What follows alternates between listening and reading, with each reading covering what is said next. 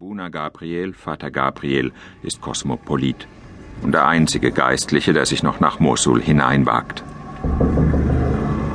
Tre volte sono salvato la vita. Eh, tra me e la morte era un filo. Dreimal bin ich nur knapp mit dem Leben davon gekommen. Vor ein paar Monaten besuchte ich eine christliche Familie. Da kam eine Frau aus der Nachbarschaft ins Haus gerannt, eine Muslimin. Man will dich entführen, sagte sie. Ich bin sofort gegangen. Trotzdem fahre ich immer wieder nach Mosul.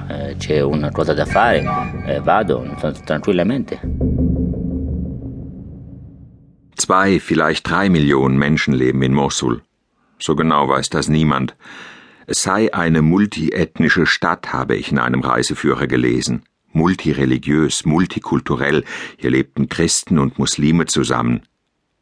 Den Reiseführer aus dem Jahr 2002 kann man wegwerfen. Mosul ist mittlerweile Iraks El-Qaida-Metropole. Hier haben Dschihadisten freie Hand, hier können sie alles und alle bekämpfen, die sich nicht ihrer radikal-islamistischen Doktrin unterwerfen. In den vergangenen zehn Jahren sind fast alle Christen aus Mosul geflüchtet. Hunderttausend lebten dort, fünftausend sind übrig geblieben.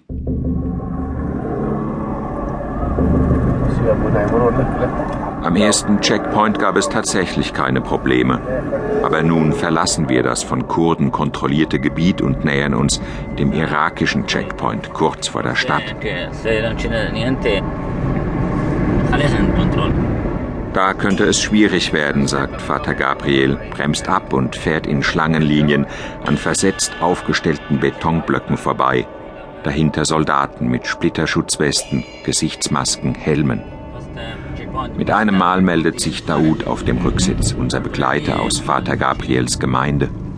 Jaish el-Iraqi, sagt er, irakische Armee. Viele der Soldaten arbeiten mit den Islamisten hier zusammen. Sie geben ihnen Informationen durch, denunzieren, sagen, wer gerade in die Stadt fährt. Die Soldaten sympathisieren nicht unbedingt mit den Radikalen.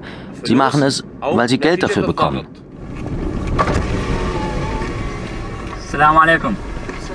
Vater Gabriel fährt die Scheibe runter und grüßt die irakischen Soldaten so freundlich, als würde er ihnen seinen allerchristlichsten Segen erteilen. Das scheint zu wirken. Sie winken uns durch. Wir sind in Mosul. Vater Gabriel will hier eine christliche Familie besuchen.